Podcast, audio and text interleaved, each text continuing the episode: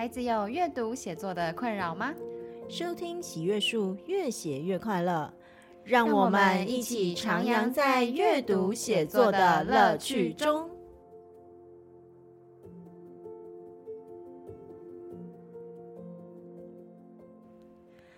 Hello，各位听众朋友们，大家好，欢迎收听喜阅树，越写越快乐。我是梁虹莹老师。那这一次呢，又来到了我们的家长 Q&A 特辑啦。今天我们要跟大家说什么呢？我要跟大家来讨论一个非常非常家长们都非常关心的一个议题。现在是暑假，那有一些学生们很开心的开始放暑假，可是也有一批，尤其是国二升国三的学生们，开始进入很痛苦的。会考准备期啦，那许多的学生就开始舒服嘛，就是为了这个接下来的一年的会考来做准备。那其实知道我们喜悦树的这个朋友们都知道，我自己本身就是一个国中国文老师。那我现在后来有出了一本书，叫做《国中会考阅读素养课》，其实在某种程度上也是结合我自己在阅读上的所学，然后以及我过去在九年级帮孩子们应考的一个经历所。发挥出来的一本书，那这本书呢，其实啊，能够出来要归功于一个很重要的老师，就是今天我邀请到来的我们的贵宾肖千金老师。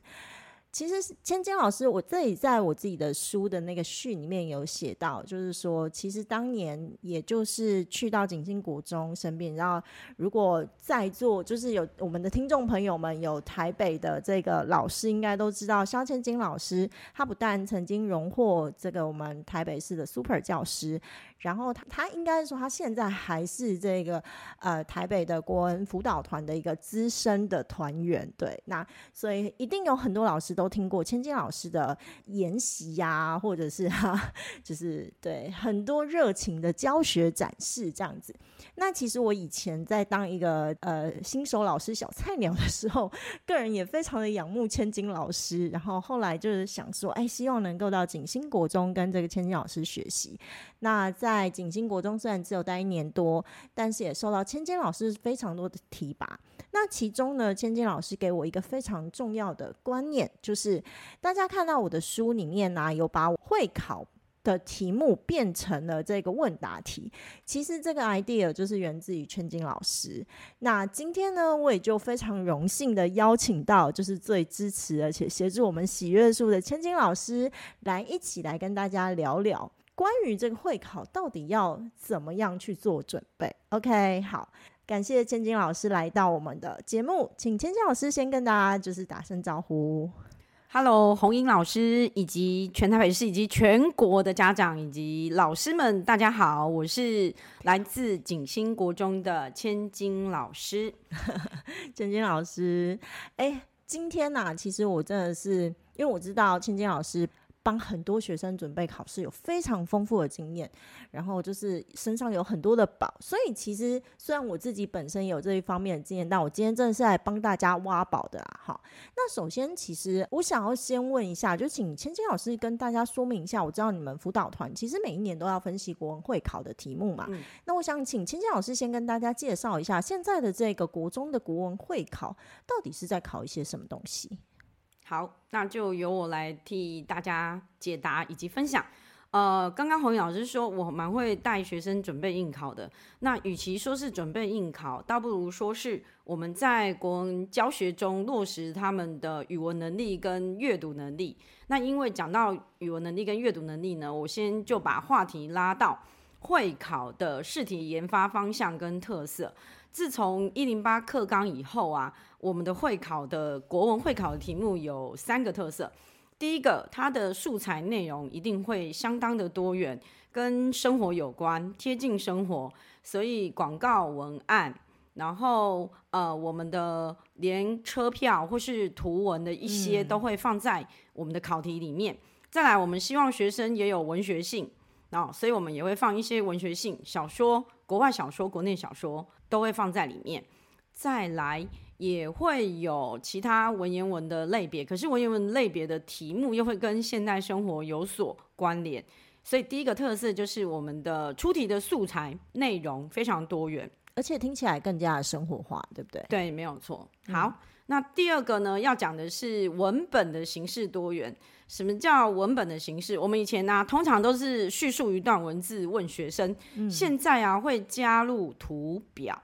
就是会让我们的文字讯息更为生活化，也让那个图文啊能够帮助学生去写会考考题，从那个图能够增进他们的阅读理解，所以会加入一些图像的资料。嗯图表题会不会出的很像数学题？什么长条图啊，什么什么等等之类的？有一两次是要学生判断呐，有有一两次是要学生根据文字，然后去转换成图表。对啊，这个就是一种另外一个能力的训练了。我看这几年其实基本上就是，你看那个国文课考题，有时候会觉得这是社会课的考题吧，这是自然课的考题吧，这是数学课的考题嘛，对不对？嗯，真的是生活化到各个学科，其实都要。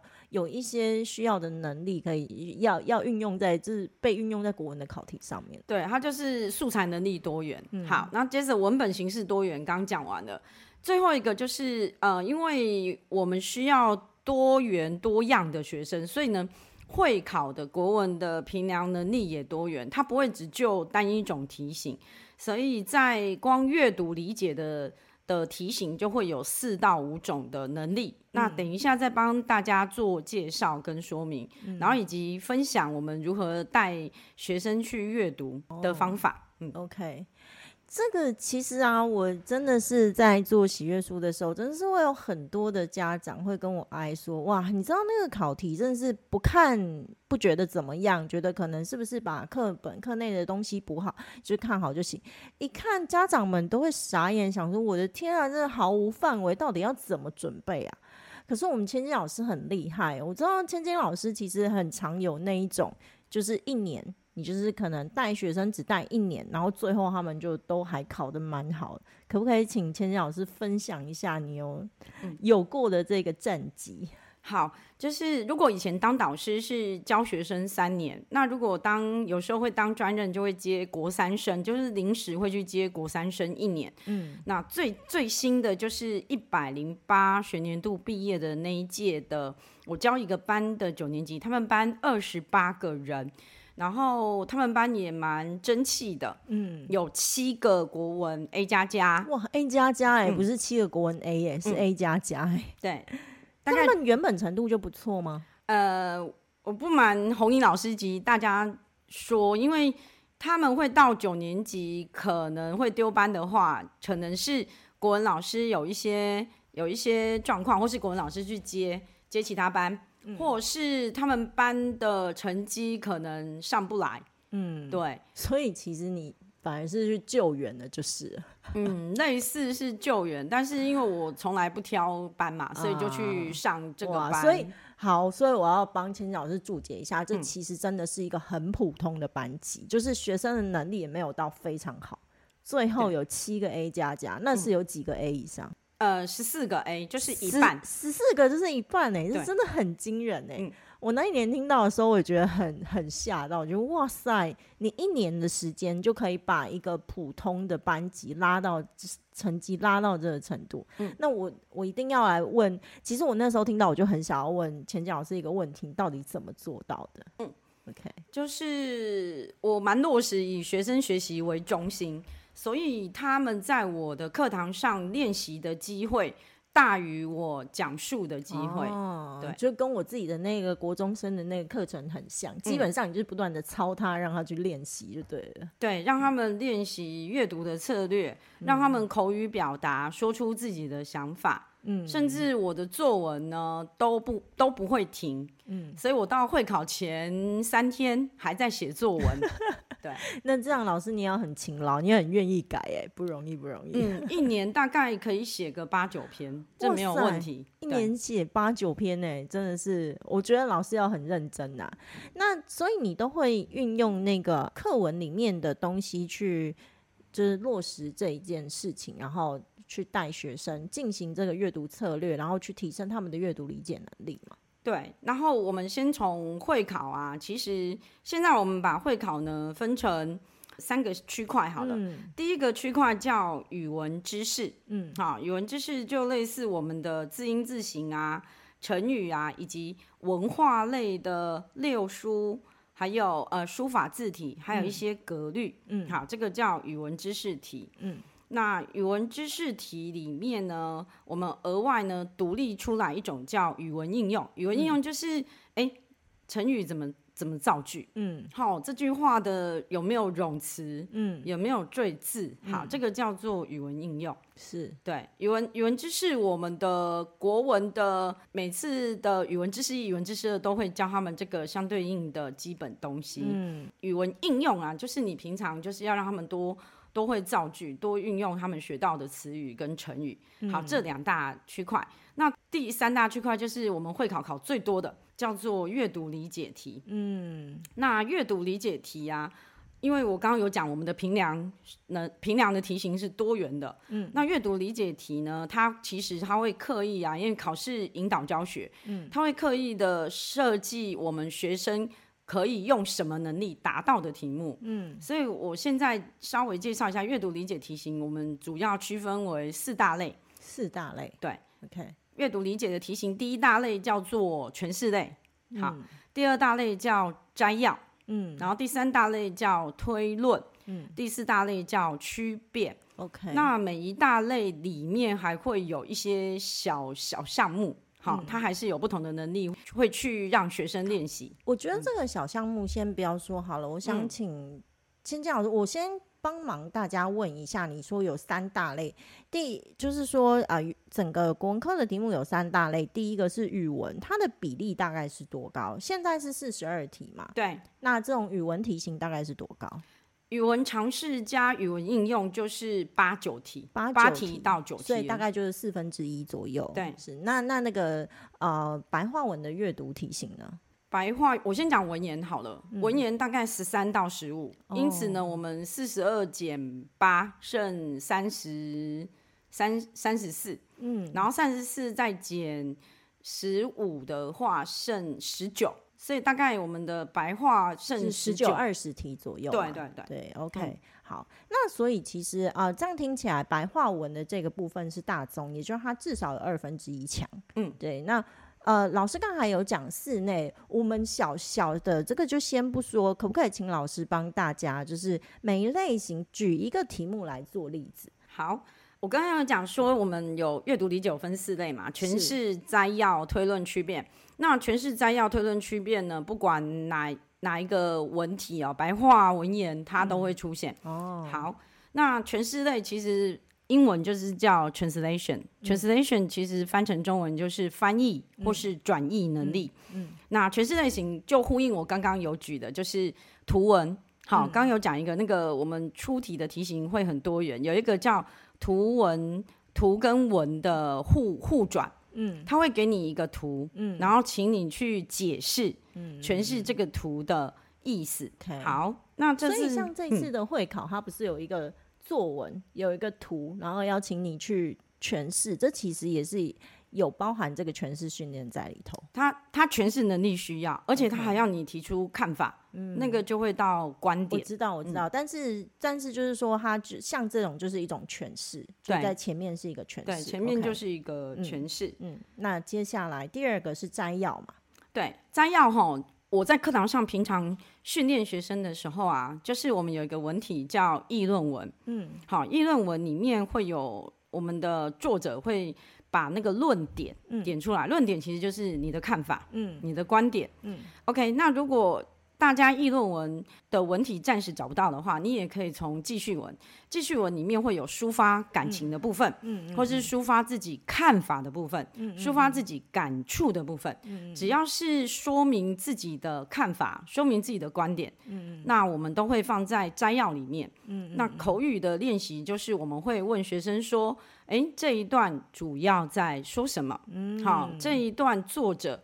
有说出哪些看法？嗯嗯，嗯这一段作者表达了什么观点？嗯，好，那这样子学生就很明确，他就可以去直接从文章里直接找出观点，嗯、或是归纳出观点。嗯，好，摘要。其实这个摘要的部分呢、啊，就是我自己在外面去推广这个阅读策略里头，那也包含其实我之前有讲过一些最好运用的，我认为就是摘要策略。那摘要策略其实算是整个阅读策略里头很核心的一个部分。最简单的就是，呃，像我有教家长或者是教教老师们一个很简单的方式，比如说一个段落，一个段落会有它的段落大意。对，那如果我们去问孩子说，诶，你的这一个段落大意是什么意思？请他。这个去摘要这个段落大意，这其实就是一种摘要训练。没错，那孩子要能够做摘要，嗯、其实最主要就是他必须要去找到关键词跟关键句，他才有办法去进行摘要嘛。对对，所以这个就是在阅读理解理解里头很基本的一种策略跟能力。这样，那像这种考题，一般而言都是可能会给你一个段。可能一整段话问你说：“哎，请问一下，这个段落在讲什么？”嗯嗯，这就是一种摘要，对不对？对。然后我再补充一下诠释哦，诠释其实他会问文言文里面就是会问字词的意思。嗯，那大家信不信？其实，在会考里面我们会调查难易度，哦、结果这两三年呐、啊，学生答对率最低的都是属于文言文的意思。文言文的意思，比如说那个。矫健身手的矫健，嗯，它就是去年一一一年度最难的题目。嗯、他就问说“角”这个字的意思跟下面 A B C D 哪一个“角”的意思是相同的？哦、其实他用的就是诠诠释的策略，就是你知道它的意思，嗯，然后再去看 A B C D 哪一个跟它一样，或是有时候我们考在阅读测验里面的文言文，嗯、然后我们的出题者会把一些句子。找出来，然后在句子当中把一个字框起来，嗯，然后问你说：“请问这个字的意思是什么？”嗯，对，那个也是诠释策略，就是需要考你文言文转白话的诠释策略。嗯，结果我们发觉学生这两三年这些题目的答对率反而是最低的。老师，你觉得为什么？嗯，因为我们我觉得是就跟我一一直在推广的能力有关，因为我常常跟学生讲说，你要有自己的文言文解读策略，嗯，你才能去考场呢随机应变，嗯，迎刃而解。嗯，老师不是你的翻译机，对啊，对啊，所以。他们在课堂上啊，其实就是缺乏练习，嗯，比较少缺乏练习。OK，对，所以我其实还蛮重视文言文的那个诠释策略。OK，他们要自己学学会，自己学会哦，翻译。嗯，所以我会给他们，呃，以前只有四大策略，后来我就找了六大策略，嗯，然后再观察学生，哎，反而觉得六大策略不够，就变成了八大策略。所以我自己就整理很多。很多的翻译策略啊，给他们随机应用，嗯嗯、但是这个随机应用又分成差异化，嗯、因为有些小孩能力比较好，他就用比较好，嗯、呃，比较高或是比较快的策略，嗯、那能力比较低的，我可能就给他们一些留字法，或是或是删字法，嗯，这样就够了，嗯，等等等一些策略，对，好。那这等一下，我们文英文的部分我们压后说哈。我相信一定很多的老师家长都想听这个，我等一下再帮大家问。那我们就先往后面。刚才讲到摘要，那下一个应该是推论的部分，是不是？对，大家都会觉得说啊，推论这个能力会不会很难？其实哈，我们平常在训练学生的时候，对不对？问原因就好了。比如说课文中常常会很多记叙嘛，记叙文，嗯，或是人家做了什么动作，我们就问说，哎。那他做这个动作原因是什么？嗯、这件事发生的原因是什么？嗯、这个人为什么讲这句话？嗯，诶，他他有什么原因让他讲这句话？嗯、好，嗯、第一个是原因，嗯、第二个有有原因一定有结果，嗯、那那个果也是推论。嗯啊，请问一下，这个作家他这个呃，他写了这件事之后的结果是什么？嗯，所以我们在我在课堂上训练的就是把后面的文章先截断，嗯，让学生根据前面的原因去推论后面的结果，嗯，然后之后呢，再把文章给他们看，让他们练习。这样听起来，其实平常爱看小说的那个小孩子应该就很吃香吧？因为你要看懂小说，它其实都有很多的。东西需要进行推论，它可能有一个前后的脉络跟因果，你要自己去抓出来，然后自己去去进行推论，你才可以看得懂。然后甚至如果厉害一点，还可以预测接下来的走向。没错，刚刚红莹讲到一个预测策略，嗯、所以其实我们在课堂上常会请小孩预测嘛，接下来的东西，嗯、那其实就是训练他推论能力。嗯，嗯，OK，对，像今年的题目，我发现有一些也很有趣，就是他其实不会直接，他的题目并没有直接啊、呃、考在那个上面，你要根据他的前面或根据他的他或者是他没有讲出来的那一些东西去进行推论。对对没错，可能红英讲的是转变的关键，嗯，好，他可能给你前后线索。对，其实今年有一个题目，请你其实今年一一二学年度有两个题目是跟图表有关，嗯，可是我刚刚前面有讲说，哎，之前考的图表可能请学生说这个图代表什么意思，嗯嗯嗯，可是今年的图表啊，它还加上了推论的元素，对，对，它还需要你。根据这个图表推论某个结果，嗯、或是根据这个图表推论某个原因。对，对，所以我觉得今年的图表题其实是在能力上有加深到推论这个境界。我我自己觉得这两年的图表题都没有很好，嗯、没有很好答。就是像我今年就是后面准备又要来开课，图表题前几年我都觉得简单，这两年的图表题真的是很值得，就是再来拿出来好好的训练学生，有没有、嗯？OK，好，那最后一个啊，最后一个就是区变，也就是我们以前讲的分析。嗯，那以往呢，其实我们的题型很简单，就是下列叙述何者正确，下列叙述何者错误。它会根据文章中提提示的事件、嗯、提示的讯息，然后在我们的选项中换句话说。嗯、所以其实我蛮。蛮希望我们的学生呢，看到一句话或是一段话，嗯嗯、除了摘要之外呢，可以用自己的话重复一次。嗯嗯、因为如果我们的学生，呃，甚至您家的孩子啊，你如果让他看文章的时候，你可以训练他用自己的话把这一句话或这一段文字重讲一遍。嗯，这样其实是可以帮助他做到区变，而且这个区变是属于内容细节的区变。嗯，对。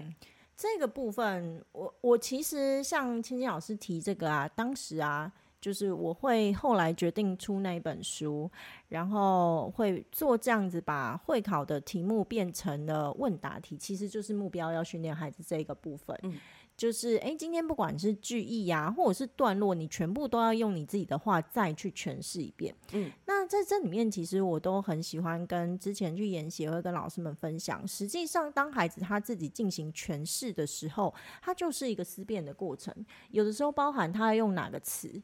这个词到底用的对还是不对？他们其实都要很精细的去理清。没错，对。嗯、那这个时候，其实我自己觉得他那个思辨力就在这个地方被提升起来哈。所以很多的孩子很有趣，你让他，哎，就算他选择题的答案已经看完了，嗯、他知道是这个答案，你要他用自己的话再再去重新诠释一遍，他不一定对哦，嗯、对不对？为什么？因为这个就是你讲的，不管是区变或者是思变，嗯、他当他自己的语言所使用的一个精致度还没到那个程度的时候，没错，他还是可能会表达错误。对。对，嗯，所以这个部分也是当年老师给我一个很好的一个建议，然后让我知道说、嗯、啊，对，真的。所以像我们自己的自主学习课，就我们的白话文课程以及我的整套，其实基本上就是沿着这样子的思绪脉络在训练孩子。那我自己本身可能就是，哎，真的就只是用会考作为一个素材去训练孩子。嗯嗯、那我知道千金老师刚才这样子听下来，你应该是把这一些众多的策略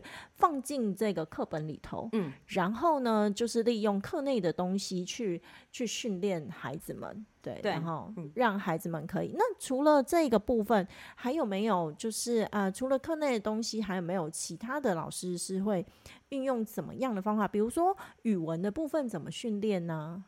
语文常识吗？是是是。哦，语文常识其实大家会觉得我们的语文常识好像要记忆成分比较高。嗯，其实有些我们的语文常识其实是蛮有逻辑的。嗯，举个例来讲，哦，如果我们讲六书，嗯，那六书其实。比较比较常讲的就是前面四个造字法则，没错，就是象形、指示、会意、形声。对，那古人怎么区辨它？其实你就可以有一些逻辑的方法，告诉学生去记。对啊，尤其是象形跟指示是独体，就是单一个字。嗯嗯。啊，会意跟行声就是两两个字合在一起。嗯。就是我都会在课堂上告诉他们逻辑之后呢，嗯，我们就有时候会玩配对的游戏，嗯，有时候会玩找找看的游戏。嗯。我反而上语文常识的时候，我是比较快乐的，因为我在上语文常识的时候，都会设计很多小游戏，嗯，或是线上游戏。帮助他们在课堂上课堂上尽情的了解，而且尽情的练习。嗯，对，因为设计这个游戏是为了他们练习，我告诉他们的，或是他们体会到的一些逻辑。嗯，讲到这个逻辑啊，我这里做一个补充好了。其实啊，就是像那个六叔，孩子们常会搞不懂。那其实只有四叔啦。那刚才芊芊老师说的逻辑是什么呢？其实我都会教孩子，就是两个、三个基本判别动作就好了。第一个动作就是你先看他是一个完整的，就是独体文，它是不能拆的，还是它是可以拆的？嗯，如果它可以变成两个部分的话，它就是合体字。对，所以如果它是不能拆的，它要不象形，要不指示。对。那如果呢，它是可以拆的，它要不形声，要不会意，没错。所以这个时候你已经四选二喽。四选二完之后，第二个步骤你就是要看，假设它是象形或指示的话，嗯、它是象形，它就是具体的物。你只要看那个字的字义是具体的物，没错。那原则上它就是象形。对。那如果呢，它不是具体的物，哎、欸，那它是指示的机会就高了。嗯、对对。那因为其实什么叫抽象的事呢？很难判别，对不对？对那比如说数字式啊、上下这些基本的指示字，我们可能只只知道这样就好了。可是你假设你真的不知道，你可以用它是不是具体这一件事情来进行判断。没错。那如果说是这个会议跟形声，也非常的好判别。嗯。有声音关系，就是你看它里面只要有一个部件跟它的声音是相近的，嗯、那个基本上就是形声字。嗯、那如果没有声音关系，比如说“鸣”这个字，口跟鸟，嗯、其实它没有什么声音，但是它就是哎。欸啊、呃，鸟用嘴巴发出的声音，那这种就叫做会意字。对对对，对，所以它其实就是几个步骤就可以判别。所以到了我我们当然就是游戏，我都会摆在比较前面玩。嗯，可是后面我如果说哎真的没时间的话，我也是可以用很快的步骤去教孩子怎么清楚的判别。没错，那这样子孩子其实就就会很快速的，而且其实六叔这几乎每年都考哈，嗯、这个原则你只要知道，你起码就掌握一题了，对不对？对。那像那个什么字形字音这一些呢？老师怎么去累积大家的能力？嗯，因为我平常学生在课堂上看文章，因为我蛮重视学生学习还有自学能力，所以呢，他们在进入一篇课文之前，我都会先请他们真的很诚实的面对自己。嗯，当他们在看每一行每一行的课文的时候。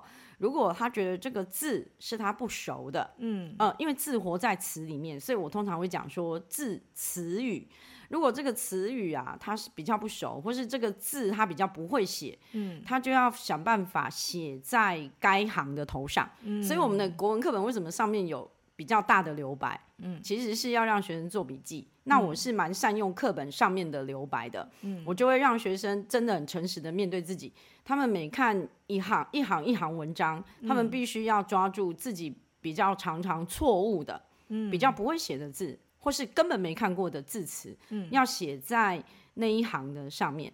所以包含注音也可以这么做吗？对，注音要写在里面，就写在文章里面。嗯，所以他们同时间自学，就是一开始要扫除文字障碍。所以第一遍，第一遍在阅读课文的时候，我会说，你们一遍看，一遍找。一边呢，就找出你不会的词语，或是你根本就没有看过的词语跟注音，嗯，然后要标上去，嗯，对，我觉得老师的这个方式很好欸，因为同时这样等于同时粗略了两个区块。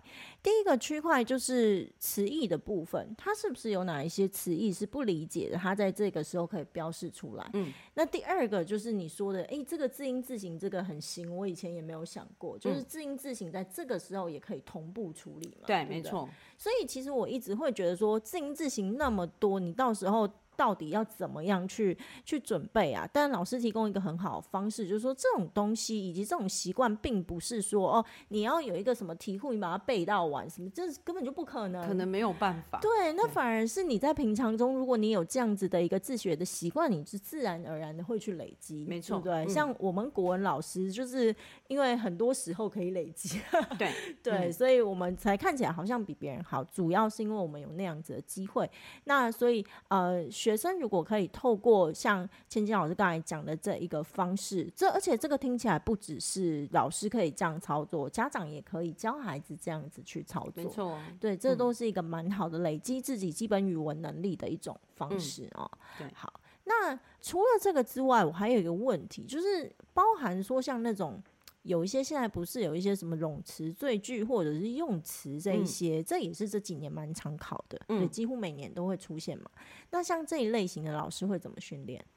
第一个，除了学生看文章之外，嗯，啊，因为学生常常看文章嘛，嗯，对，然后再来就是他们讲话的时候，嗯，所以其实我会蛮要求学生发表口语句子的时候要讲完整的句子。哦，所谓的完整就是不要有冗词。赘字或是只有词语、嗯，我希望他们有主词、动词、受词、嗯，精准的形容词、精准的副词，嗯，对。当他们在讲讲一句，如果不够精准，而且连接词最好还要用对，对，所以我都会请他们再讲一次。所以当他们在练习的时候，其实我们刚刚讲，您刚刚讲的那个连接词有没有？嗯，他们都会在训练上面。好，这是第一个口语。第二个，其实我蛮建议老师们或家长们，如果你看到好句子，嗯，你可以让学生仿写，嗯，可以叫他们先说一次，嗯，说完之后就写在课本旁边，嗯，所以我觉得我们的语文教学啊，其实不用局限于，哎，老师一直讲啊，学生一直抄，哎，其实呢，要多让学生练习，是。嗯。我觉得，其其实像那个仿写或者是好的句子都可以抄写下来，孩子可以有自己的家具簿。其实这些我们之前也都跟大家有分享过。嗯，啊，那我要特别讲到，就是千金老师刚才讲到的一个口语表达这地方，真的超级无敌霹雳 super 重要。嗯，我我真的觉得，其实很多包含在后面的，就难怪你的那个学生的写作也都可以写的这么好。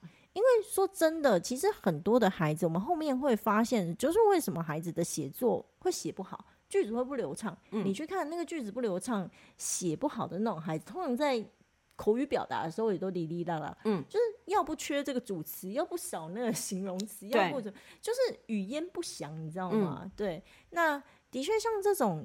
说真的，你看它那种用法，看起来好像是一个考题，嗯、可实际上它就是一种，你知道，跟那个它它如果落在落在那种很多的语文校正啊，它其实就是一种很基本的，嗯，会用到不管你今天有没有编辑，要编辑的时候会看那个语句顺不顺等等之类这样子的能力。嗯、OK，那如果没有要编辑，你有任何一份文稿，你都需要润饰要修的时候，其实这些都是很基本的。所以，其实我们平常如果能够在表达上面就更加的清晰而且完整，嗯、那这样子势必他其实这样子的一个考题对他来讲就是一种生活运用而已嘛，对不对？嗯、他语感好，他根本就。就不用特别去准备这样子的一个题目，他自然而然就可以选得出来。对，没错。他如果平常都有在用，就像刚红英老师讲的那个连接词啊、嗯，其实我跟各位老师家长报告一下，其实他们从小三就开始学了。嗯，他们有学因为所以呀、啊，虽然但是很多的，就那个造句都是连造句都是连接词啊，对不对？对，其实。呃，我们国中会考的能力不只是考国中三年呐、啊，是从小学开始慢慢累积上来的。对，可是你看很有趣哦，明明从小造句都是连接词，然后接下来作文里面圈的都是连接词，嗯，就想说你们这个小时候的造句到底是造到哪里去了，对不对？对对对，我以前 刚开始教的时候也是都从连接词跟那个。句型开始切入教七年级，帮、嗯、他们做一个衔接，帮、嗯、他们找回以前的记忆啦。对啊，找回以前的记忆，嗯、就是对，就是造句先造好。所以，所以这个部分呢、啊，我我还记得我之前也有跟大家分享过，让孩子那个。哎、欸，我我有跟大家分享，就是我们有时候会玩一些句型游戏，比如说它的那个句型结构，对、嗯，怎么样让孩子习惯那个稳定的句型结构，他的句子才会变得顺畅。对对对，所以其实这一些东西就是像我们其实真的都会在一些看起来很基本的点，然后花一些心力，就算是九年级，还是得要设计课程进去，嗯、然后把他那种应该要有的常态能力，真的是可以建置起来，不只是 for 会考而已嘛，嗯嗯对不对？OK，好。那这个部分就是我，我觉得今天跟千金老师这样讲来，我自己也有一个很感动的地方，就是说啊，果然这个千金老师也是在学校都是推这个自主学习哦，所以大家也许想要听到就是哇，我们怎么样快速的去什么哎，建制起孩子，让孩子这一年可以很强，但是我们听到的都是一些哎，其实是非常生活化、非常常态的学习，嗯，它不只是可以在九年级，是可以在。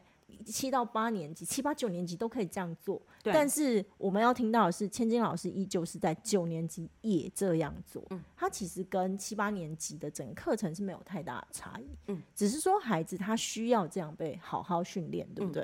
嗯，嗯好。对。各位听众朋友们，听完了今天我跟千金老师的对谈。不知道你对于现在会考的整体的考题出题趋势，以及整个考题的类型，以及像这些语文类型的题目，还有阅读理解型的题目，可以怎么样去训练学生，或者培养孩子相关的能力，在这一方面有一点的理解或认识了呢？那也请记得，其实今天我跟千金老师都提供了非常多的方式，是可以放在课程之中，或者是生活上去训练孩子的。那接下来呢，下一集我们要来谈到大家也非常关心的文言文训练的一个部分。啊，那接下来的这个部分，我们就期待下一集和千金老师的分享喽。那我们就下集再见，拜拜。本节目由喜悦树制播。喜悦树是一个专门提供中小学生阅读写作课程的单位。我们的节目《越写越快乐》会在每周五中午同步更新于 First Story、Spotify、Apple Podcasts 等各大平台，欢迎大家继续收听。喜欢的话，也可以订阅并开启小铃铛。那今天的节目就先到这里喽，我们下次空中再见，拜拜。